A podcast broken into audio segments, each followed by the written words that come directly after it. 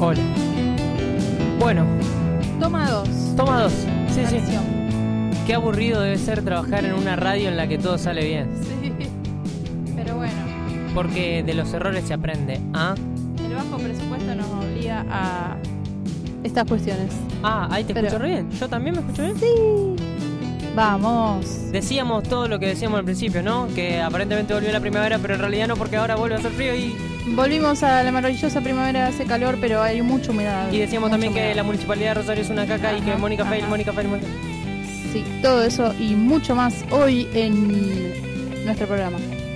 Y estamos diciendo todo rápido porque no tuvimos tiempo para grabar la primera parte y ahora estamos haciendo la segunda parte y seguramente después lo volvemos a grabar y sale bien. Ver con responsabilidad no apto para mayores de menores de 18. ¿Cómo era? Quilmes. Sponsor Prohibida su venta menores de 18. Era algo así. Anyway. Y también decíamos que por suerte teníamos la- el opening de hoy porque la semana pasada nos lo olvidamos. Esto es los discos de la buena memoria. Hoy, 1975. Y esto arranca así. Batallón 601 Domingo Viejo Bueno, Monte Chingolo, provincia de Buenos Aires, exactamente a 15 kilómetros de la capital federal. Los acontecimientos que han tomado estado público en todo el país comenzaron a desarrollarse en la víspera, poco después de las 19, cuando este camión que mostramos ahora con nuestras cámaras ingresó tras un vehículo proveedor habitual de este regimiento. Tras haberse interiorizado de una serie de detalles sobre la normalidad en toda la zona aledaña al regimiento, se retira el comandante en jefe del ejército, teniente general Jorge Rafael Videla.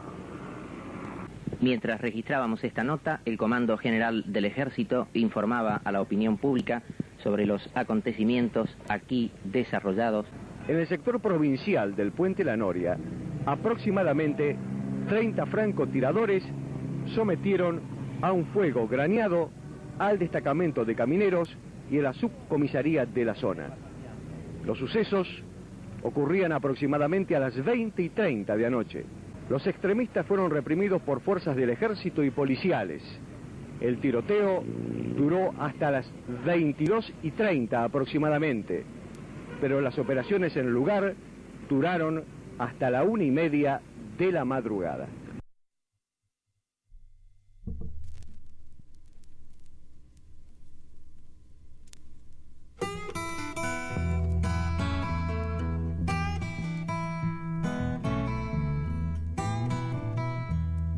Bueno, ahora sí, bienvenidos a los discos de la buena memoria, una edición en la que hablaremos sobre el año 1975. Hola Laura. Hola, Nano. Estamos escuchando a Bob Dylan en esta canción del 75 que es. eh, Ay, no tengo anotado el nombre. Me parece que tenía algo que ver con Esperame a la mañana. algo Ajá. así. Y antes Este- estábamos escuchando cómo un grupo de personas se disparaban entre sí, ¿no? Así es, esto fue el último ataque del partido ERP, este, del Ejército Claro. Revolucionario del Pueblo. Claro, la última gran acción, digamos, eh, terrorista, por decirlo de alguna manera, del Ejército Revolucionario del Pueblo, que era un, un partido guerrillero en la época.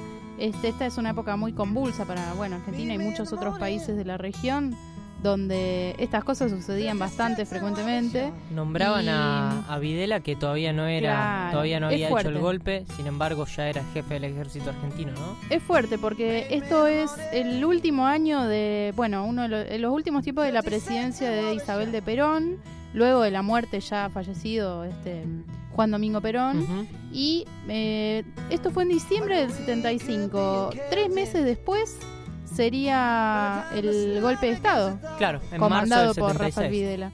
Así que bueno, esta, este tipo de, de, mm, ataques de las guerrillas tenían mucha influencia en esto, porque es como que de algún modo sirvieron como justificación para la acción de, luego de las Fuerzas Armadas. Este, bueno, en este caso el ataque al Regimiento 601 eh, tenía que ver con una acción que tenía el objetivo de apropiarse de 20 toneladas de armas que había en el lugar y los guerrilleros eh, no sabían que estaban infiltrados por un agente de la inteligencia del ejército. Así fue como eh, 30 o 40 guerrilleros llegados de Tucumán a esa parte de las afueras de la capital federal fueron, eh, fueron como no me sale la palabra, pero como que los atraparon, infraganti. Y 62 muertos del ERP tuvo esta, esta trágica mm, acción política, acción, acción eh, bélica, si se quiere. Y 30 de ellos fueron capturados y ejecutados ilegalmente después del, del, hecho. Bueno, había problemas en nuestro país en 1975. Sí, lamentable. Y también había música alrededor del mundo. Hoy vamos a estar reseñando algo de Led Zeppelin, algo de Queen y algo también del señor Luis Alberto Spinetta en esta edición entonces de los discos de la buena memoria en la que tenemos calor pero me parece que lo vamos a tener solo por un rato porque pronto lo resolveremos. Va a venir una inestabilidad que traerá recuerdos de lo que fue el invierno, de lo que fue el 75, la inestabilidad política del 75. Este, pero bueno, ahora vayamos a escuchar un tema, ¿no te parece? empecemos me parece que hacemos un salto de ritmo. Estamos escuchando un blues entonces de Bob Dylan y vamos a pegar un salto para hacer la apertura musical de nuestro programa con Dead on Two Legs de Queen.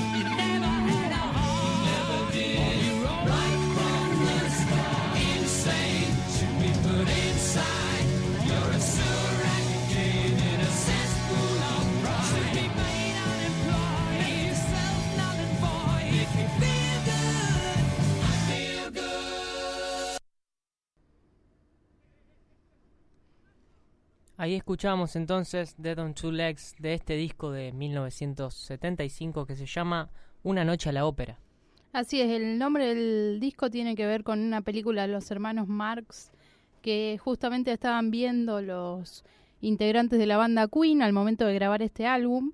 Es un álbum donde ellos cambian de representante, luego de terminar el contrato con una discográfica donde estaban antes, se pasan a EMI, su nuevo sello, hmm. Y el encargado de este, de este álbum, John Reed, los logra convencer a los tipos de EMI que le den mucha plata a, a Queen para realizar este disco. Entonces es un disco donde se nota que hay una gran inversión.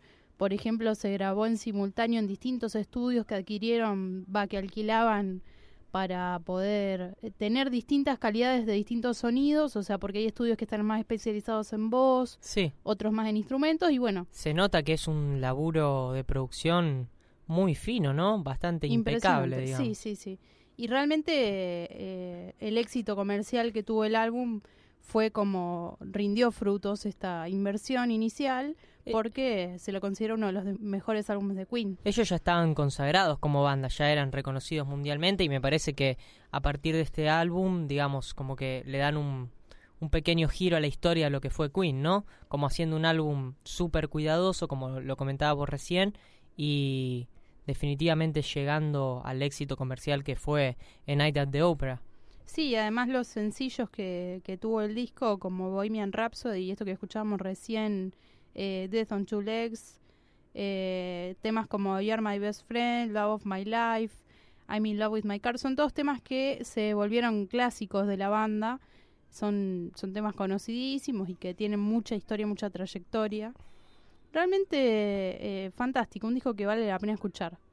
Tiene bastantes matices el tema de la música habíamos hablado que hay como una edición especial. Vos me habías comentado que por ahí había como unos temas. Habíamos hablado de Wiggle Rocky o algo así, como una edición nueva en este disco.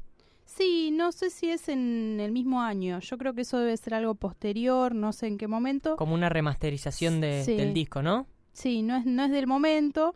Pero bueno, lo que sí, sí, como vos decías, tiene muchos matices. Hay, hay un esfuerzo por lograr una diversidad en cuanto a la música. Esto en Bohemian Rhapsody, que es un tema icónico de Queen, se logra ver muy bien, ¿no? Como eh, se fusionan diferentes estilos, se busca una mezcla que también eh, sea única y traiga algo nuevo.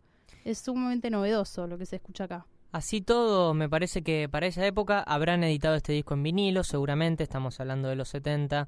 Y eh, quería decir, ¿no? A mí me da la sensación de que Queen, justamente en esa época, era bastante resentida por aquellos fanáticos de lo que era el rock más, más clásico, ¿no? Estábamos hablando de una época en la que ya estaban los Who, estaban los Rolling Stones en la cresta de la hora, en la cresta de la ola, Led Zeppelin también. Sí, sí. Era como un, un segundo nivel el que manejaba Queen, pero después se reivindicó y haciendo trabajos musicales bastante interesantes como lo que estamos escuchando en el día de hoy. Y logró tener como una eh, un grupo de fanáticos que eran muy diferentes a los de los fanáticos de esas otras bandas que mencionabas anteriormente, como que tenía su propia esfera de influencia. Y bueno, actualmente por supuesto que sigue repercutiendo la música de Queen enormemente. Tenemos hace poco estuvo tocando en el Monumento Nacional a la, Bandera Dios salve a la Reina, justamente una de las mejores bandas de tributo a Queen que se ha ganado muchos concursos de tributo a Queen, ¿no? Sí, y se dice que realmente yo nunca los vi en vivo, eh, no soy tan conocedora de Queen como debería, quizás en algún sentido, pero sí, mi hermano estuvo presente y dijo que es impresionante cómo imita a Freddie Mercury, el cantante de Dios salve a la reina, que es igual y tiene hasta marcados en el escenario los lugares donde se tiene que posicionar, imitando cómo, eh, o sea, cómo se movía Freddie, es, es un trabajo realmente importante. Qué loco. Y también, digamos, claro, en esa época Queen se acerca un poco más al pop, eh, estaba tratando de, de, recordar un poco eso, y hoy en día Queen está, está tocando, digamos. O sea, sin Freddie Mercury, ¿no? Pero Queen sigue tocando, sigue dando shows, sí. Hay un cantante que es el que estaría reemplazando a Freddie Mercury, que es un, un tipo un poco más joven, un chico bastante joven, bastante enérgico también, y trata de imitarlo, sí, trata de hacer cosas parecidas. Eso es, eso es algo que yo no sabía. Eh, bueno, muy bien, realmente uno de los mejores discos de Queen, considerado por todas las revistas y todos los rankings como uno de los mejores, sino el mejor disco de Queen.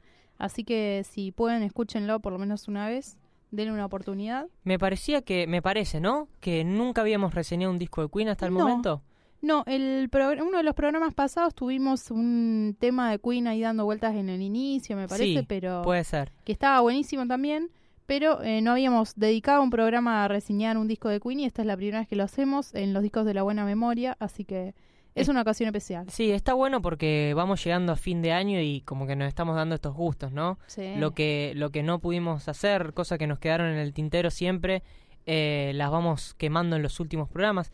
Que si no me equivoco, Laura, este es el programa, Programa número 15. 15. Tenemos tantos programas como los años de una quinceañera. Exactamente. Podríamos empe- hacer una ceremonia, repartir O velitas. sea, tantos años como alguien que nació en el todo eso. 2000, por ejemplo. Sí, Que es re loco, ¿viste? O sea, hay gente que está festejando su cumpleaños de 15 y nació en el 2000. Ponete a pensar en eso y después hablamos. así es. Escuchemos Bohemian Rhapsody de Queen para seguir en esta tarde en los discos de la buena memoria.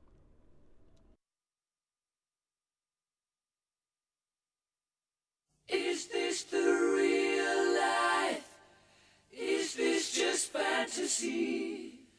Caught in a landslide, no escape from reality. Open your eyes, look up to the skies and see. I'm just a poor boy. I need. Because I'm easy come, easy go. Little high, little low. The wind blows doesn't really matter to me. To me.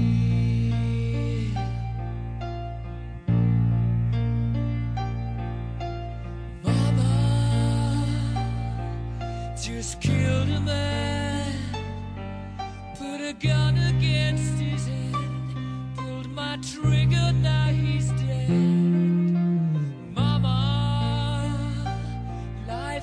life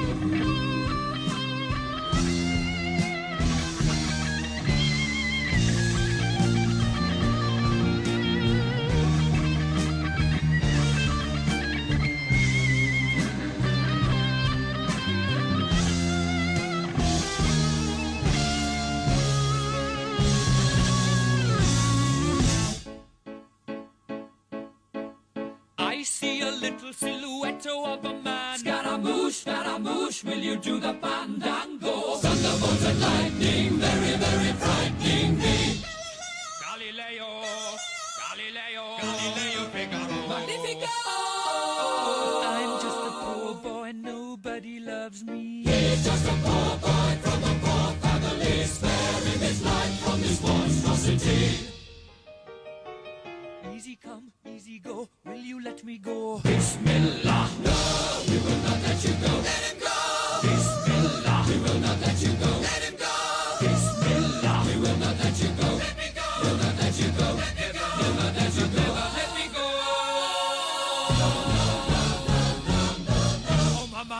Mamma mia, mamma mia. Let me go. Beelzebub has a devil put aside for me. For me. For me.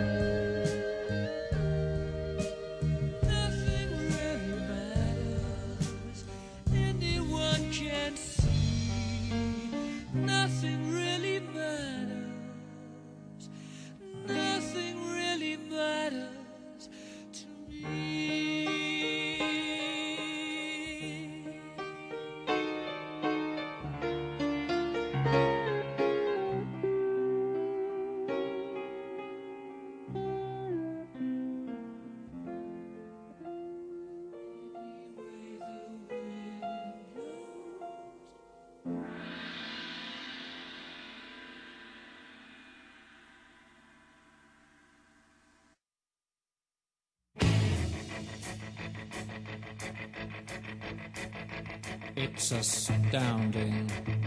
Time is fleeting. Madness takes its toll. Así seguimos entonces. En esta tarde de martes, en los discos de la buena memoria, ya estamos teniendo un poquito de frío porque prendimos fuertemente el aire acondicionado para contaminar el medio ambiente y todas esas cosas que hacemos acá. Sí, hay que matar a todas las ballenas. ¿Qué estamos escuchando, Lau? Esta es la canción Time Warp de la película Rocky Horror Picture Show, eh, estrenada en el año 75. Yo soy fanática de esa película. Tenías muchas ganas de hablar de la peli, ¿no? Me encanta, la verdad que sí. Eh, aparte, bueno, para empezar es una película que trata de, de una... Bueno, habla de un travesti eh, que es bastante protagonista ¿Cómo en esta película. ¿Es cómo? ¿Cómo dijiste? No, que habla de un travesti. la Ah, película. ah, ah. Igual no se trata de eso, sino que se trata de dos personas que quedan atrapadas en una casa embrujada, en cierto modo, de un tipo que había creado una especie de, de monstruo Frankenstein. Y bueno, está buenísima.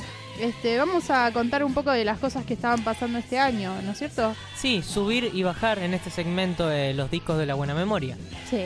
Bueno, para empezar te cuento que se estaba fundando la empresa Microsoft. Bill Gates y otra persona que no es tan importante como él Sí. estaban fundando Microsoft en el 75. Quizás tan importante, pero no tan rica como él. No tan, sí, no tan conocida de nombre. Este, un tipo, otro tipo. Eh, Bill Gates ha sido durante años en los rankings que a mí me encantan el tipo más rico del mundo. Más odiado también, ¿no? Va, no sé, yo creo que mucha ¿Quién gente odia lo a odia. Bill Gates? Hay gente que odia. Yo, igual acá Yo somos igual no lo soldados de odio. Steve Jobs, ¿o no? Eh, yo no sé, ponele, qué sé yo. por- claro, por lástima así que no podemos comprar productos Apple. Porque no tenemos Estaríamos tanta plata. siendo soldados del tipo equivocado. Eh, no, yo soy soldada de Linux. Bien. Mentira.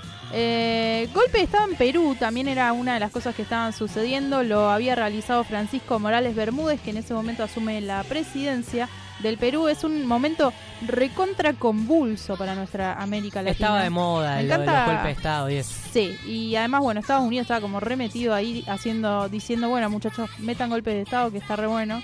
Y, y bueno, Te quería comentar que en 1975 un tipo húngaro patenta el cubo Rubik. ¡Uh, vamos! Yo pensé que eran más viejos, ¿sabes? Nah, yo pensé que. A, a- a lo sumo habría pensado que era más nuevo. Que era de los ¿Vos? 80, 90. ¿Alguna vez completaste el Nah, cubo Rubik? pero no. Ani, ¿alguna vez completaste un cubo Rubik? Olvídate. Acá nadie completó un cubo Rubik. Yo sí. Somos muy comunicadores para Yo eso sí lo completé. Mentira, Buah. no, mentira. No, no, a lo sumo una Acá el carilla. Maxi que está acá presente escuchando el programa, creo que está en algún lado, eh, completó una vez uno, pero con un tutorial de YouTube, así que no cuenta. No, sí cuenta, porque la voluntad es lo que cuenta. Bueno.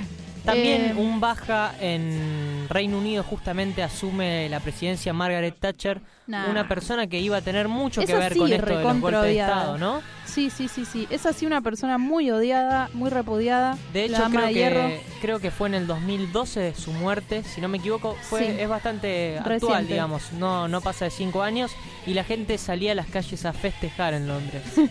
Te lo juro, ¿eh? Nah, imagínate. Así que bueno, una persona nefasta para la historia de la humanidad. Eh, pero otra de las cosas que estaban pasando era que eh, se escribe el libro de arena, un libro de Jorge Luis Borges que es bastante, bastante malo, dice la gente que, que entiende de Borges. Pero a mí yo lo leí a los 16 creo y me gustó mucho.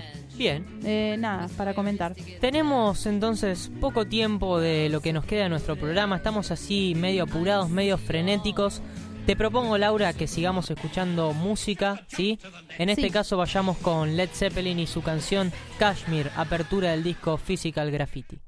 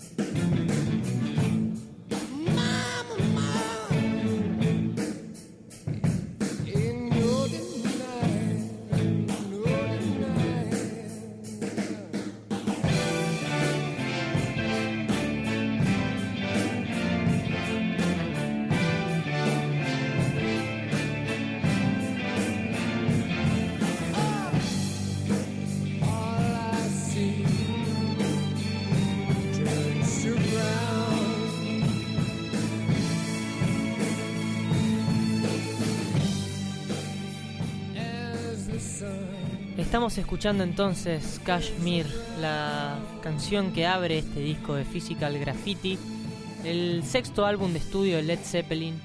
Es el primer álbum del grupo bajo el sello propio de la banda, ¿sí? en 1975 inauguran su sello Swan Song y es el séptimo álbum con más copias vendidas de los 70. ¿Qué tenemos acá en este álbum? ¿Cómo Y- es la estética, la música? Hay bastantes curiosidades. Para no olvidarme el tema de las estadísticas, te quería comentar. En primer lugar, eh, Physical Graffiti colocó el álbum simultáneamente en el puesto número uno, tanto de la lista de top charts de Estados Unidos como de la inglesa, que eso es cosa que pocas veces ha sucedido en la historia. Ah, importante, sí, sí. Y poco después de eso, unos años más tarde, creo que justamente en el 76, eh, los seis álbumes del- de, Led Zeppelin estaban en la lista de mejores 200 y eso es algo que nunca había pasado, que todos los discos de una banda estén ocupando Estén entonces la, la lista de mejores tiempo. 200. Sí, exactamente, al mismo tiempo. Importante también para Led Zeppelin este, este disco que resulta ser muy exitoso aparentemente.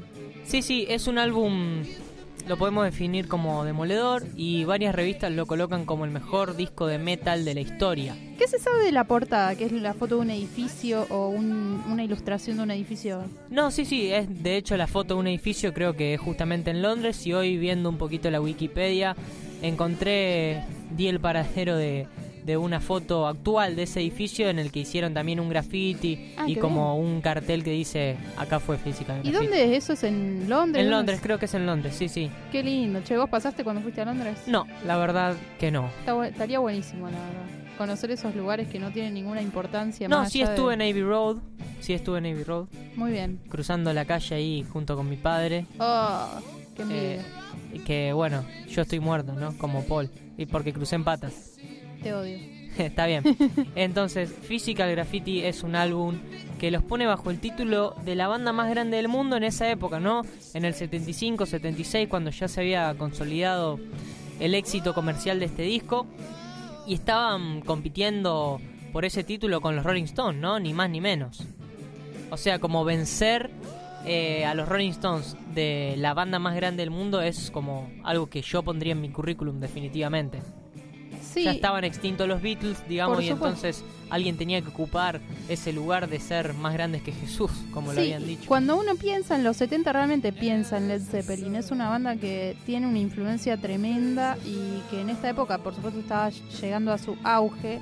Este, bueno, acá estaba viendo en internet un poco que, que siguiendo con el tema de la portada, tiene como varias cosas simbolizadas en, en como que las ventanas se podían abrir en el original y entonces veías veías distintas cosas que tenían relación con las canciones. Eso Bien, estaría bueno. Es, es algo copado para conocer. de inmediato, ah, ¿está el Topo Gómez que quiere decir algo? ¿Puede ser? O bueno, bienvenido Topo, Quiere bienvenido al, espacio de los discos de la buena memoria. Hola, hola, ¿qué tal? ¿Se escucha bien?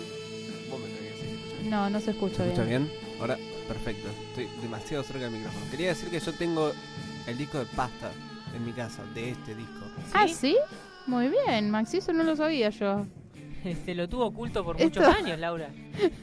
Nos está aumentando el patrimonio como en, no sé, mil pesos. ¿Cuánto puede co- costar uno de esos ahora? Y cuesta bastante, cuesta bastante y además eh, quería decir que eso de las ventanas es cierto. O sea, cuando vos abrís, cuando vos lo sacás, es como que tiene una tapa dentro de, de otra tapa. Y adentro que hay tipo caramelos, Ay, se abren ventanas, bueno. se abren ventanas. Drogas. Es como hay ventanas. pero de abajo y adentro de la ventana, Voldemort.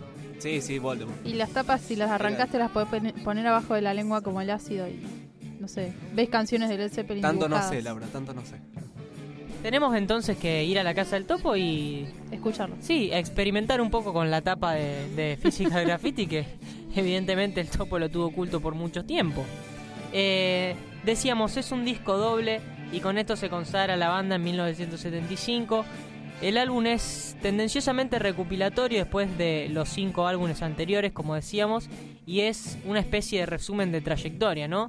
Marca un punto de llegada para la banda en esa época la opción que tenían justamente con este nuevo sello discográfico, porque digamos, el disco lo empezaron a grabar en 1973 y estuvieron parados un par de conflictos también de la banda con esto de, de la fama, ¿no? Robert. Plant, Robert Plant tiene algún, algún que otro episodio a partir de la mejor banda del mundo, le, le queda un poco grande el título y bueno, se empieza a autocastigar un poco. Pobre Y la opción de la discográfica justamente era descartar muchos temas para que quepa en un vinilo o hacer un disco doble. Y decidieron finalmente dejar todo tal cual estaba y jugársela al disco doble, que puede ser en muchos casos un fracaso comercial grande, ¿no? Ah. Es todo un riesgo correr. Claro, es todo un riesgo que se corre al hacer un disco doble, eso es lo que quiero decir. Pero Eh, bueno, le salió bien al final. Sí, digamos, musicalmente, si tenemos que detallar algo, es un disco variado y versátil, que como decíamos antes, combina el estilo del heavy metal, el estilo del rock, del rock and roll más tradicional, baladas, acústicos, funk, country, se escuchan todas las influencias entonces, como este punto de llegada me gusta recalcar eso, que Led Zeppelin se había influenciado y en este sexto álbum lo demuestra. Y ahora entonces eh, vamos a seguir escuchando música del programa. Sí, vamos a escuchar en este caso de Robert, que es. La canción es un reflejo de la esencia del álbum. Tiene un riff atemporal que no suena ni viejo ni nuevo. Y la voz de Robert Plant encaja de manera perfecta, sabiendo manejar los volúmenes y las tonalidades. Entonces seguimos acá con la compañía de nuestro amigo Maxi Gómez. Y vamos a escuchar en este caso de Robert, Led Zeppelin 1975.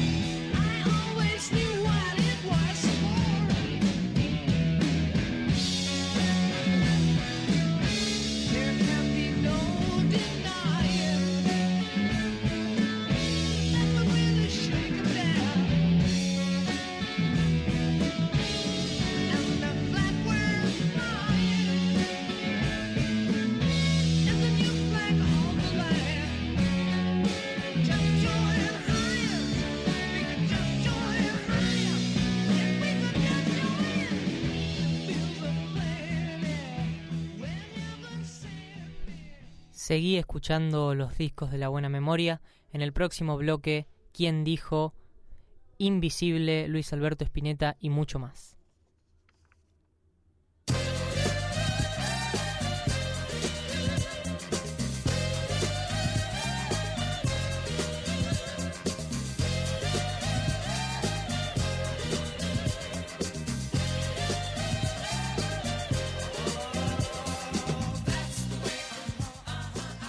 Se coló uno ahí, ¿no? Sí. que está anunciando lo que venía acá en los discos de la buena memoria.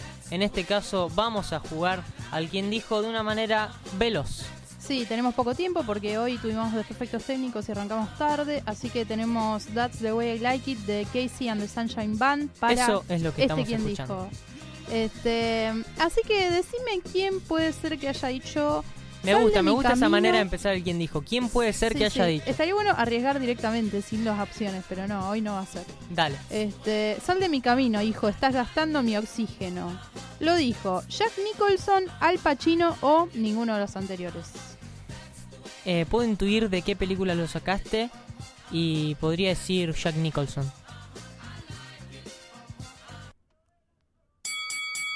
Hoy el sonido de la campanita te indica que es una frase que dice Jack Nicholson en Atrapado sin salida del 75, peliculón. Véanla. Bien, tengo acá las fuerzas guardadoras del orden público y la unidad de las fuerzas de tierra, mar y aire, respaldadas por la nación, permiten al pueblo descansar tranquilo. ¿Quién lo dijo? A. Juan Domingo Perón, B. Jorge Rafael Videla o C. Francisco Franco. Eh, voy a tirarme por Videla. Nah. Lamentablemente es incorrecto. Lo dijo Franco, el dictador español, Sí. en su último discurso, en 1975. Estaba bueno, era, era difícil. Este. No es fácil pasarla bien, hasta sonreír me hace doler la cara. ¿Qué personaje de la película Rocky Horror Picture Show lo dijo? ¿Brad Majors, Rocky Horror o el Dr. Frankenfarter? Eh, me voy a tirar por el doctor. Nah, loco, la estás repegando. Bien, es mi día, estoy bien, estoy muy desestresado, Laura, eso te quería comentar. O sea, hoy Ah. empezamos tarde el programa con problemas técnicos, pero a mí no me importa. Estoy feliz, estoy contento de hacerlo, así que esa es la clave para ganar quien dijo, anótatelo. Enamorado. Anótatelo. Eso. Continúa, decime, decime. Eh, mi frase es, Dios mío, soy católico, no quiero herir a nadie.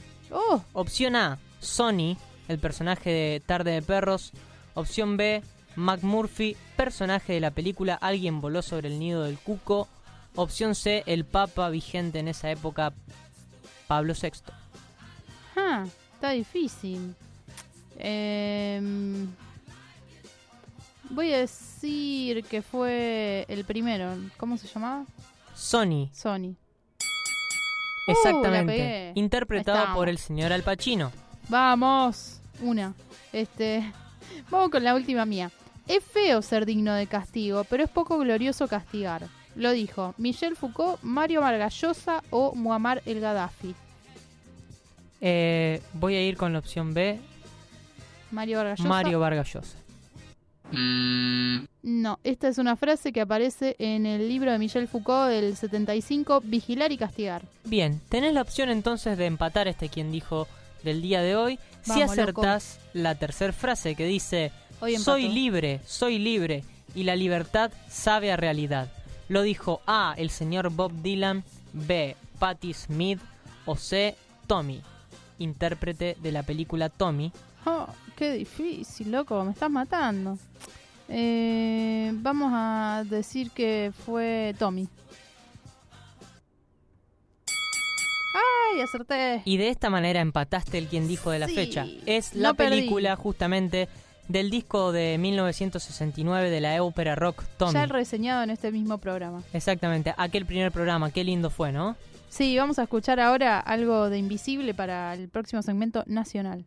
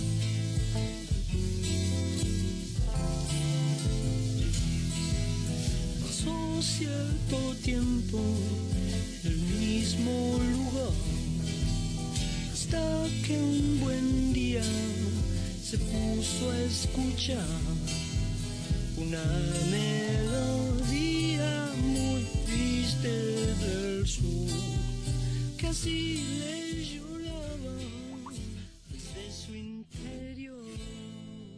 Estamos escuchando Durazno Sangrando del álbum Durazno Sangrando de Invisible del 75. Es el segundo álbum de estudio de Invisible, el octavo álbum donde participa Luis Alberto Spinetta.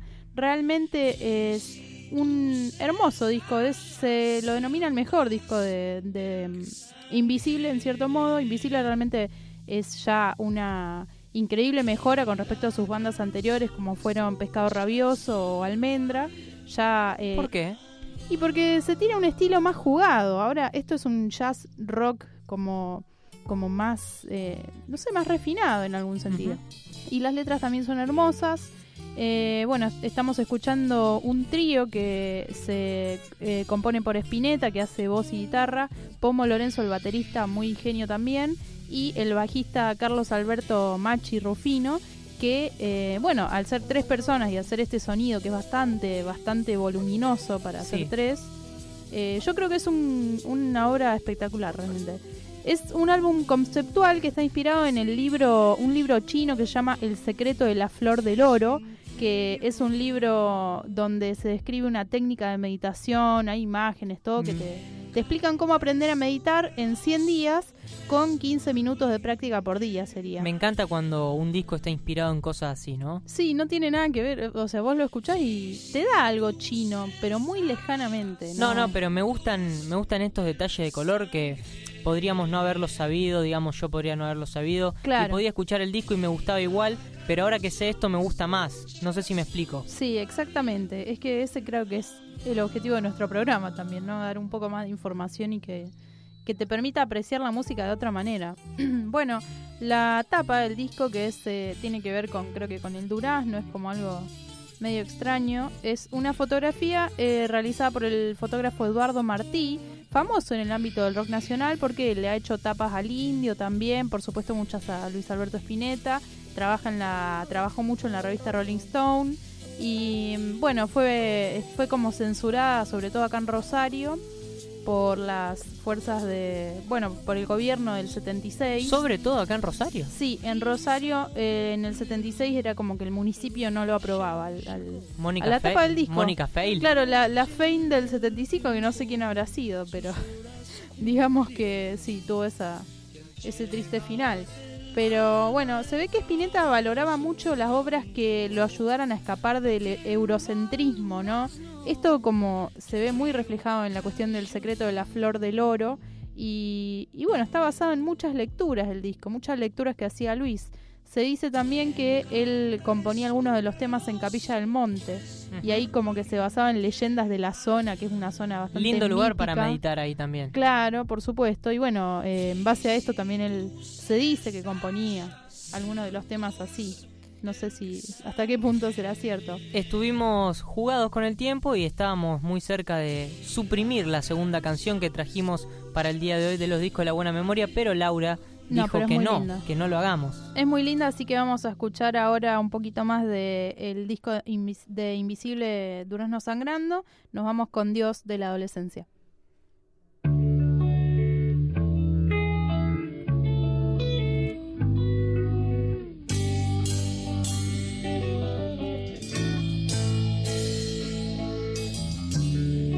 Solo intenta ser feliz, tropezando está.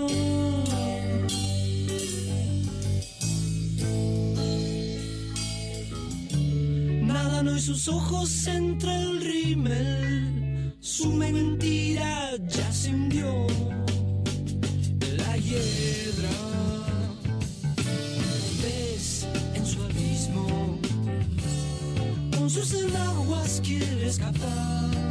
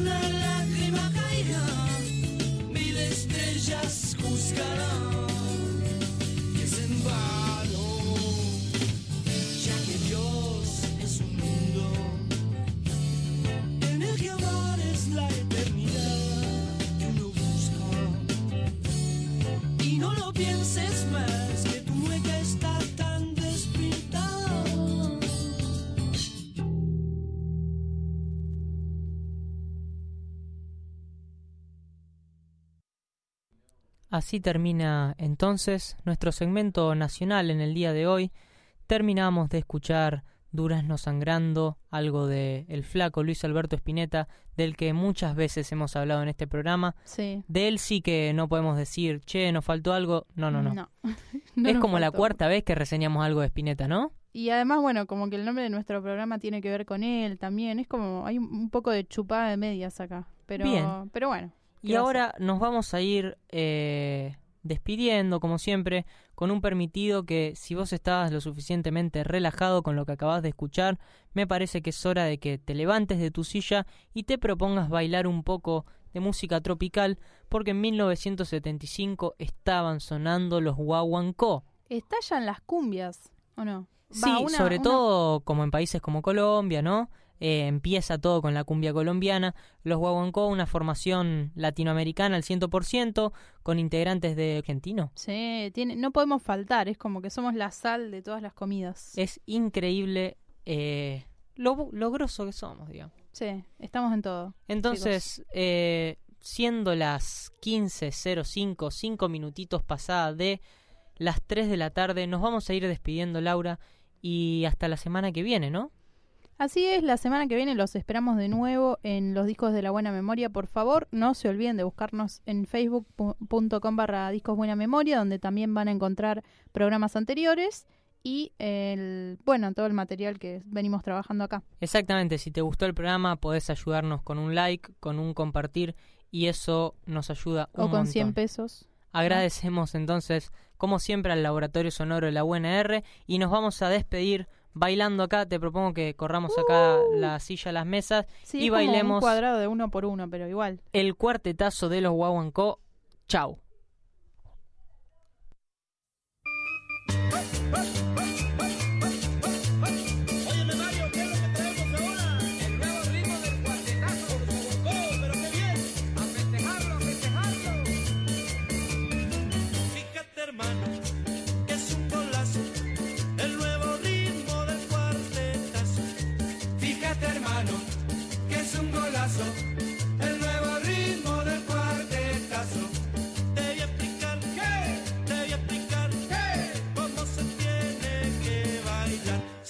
Una compañera que se quiera zarandear, que sea gorda, que sea flaca, eso no debe importar. Los dos como remo para adelante y para atrás. Y los pies raspando el suelo van haciendo chiquicha. Y los pies raspando el suelo van haciendo chiquicha. Chiqui, chiqui, chiqui, chiqui, chiqui, chiqui. Chiqui,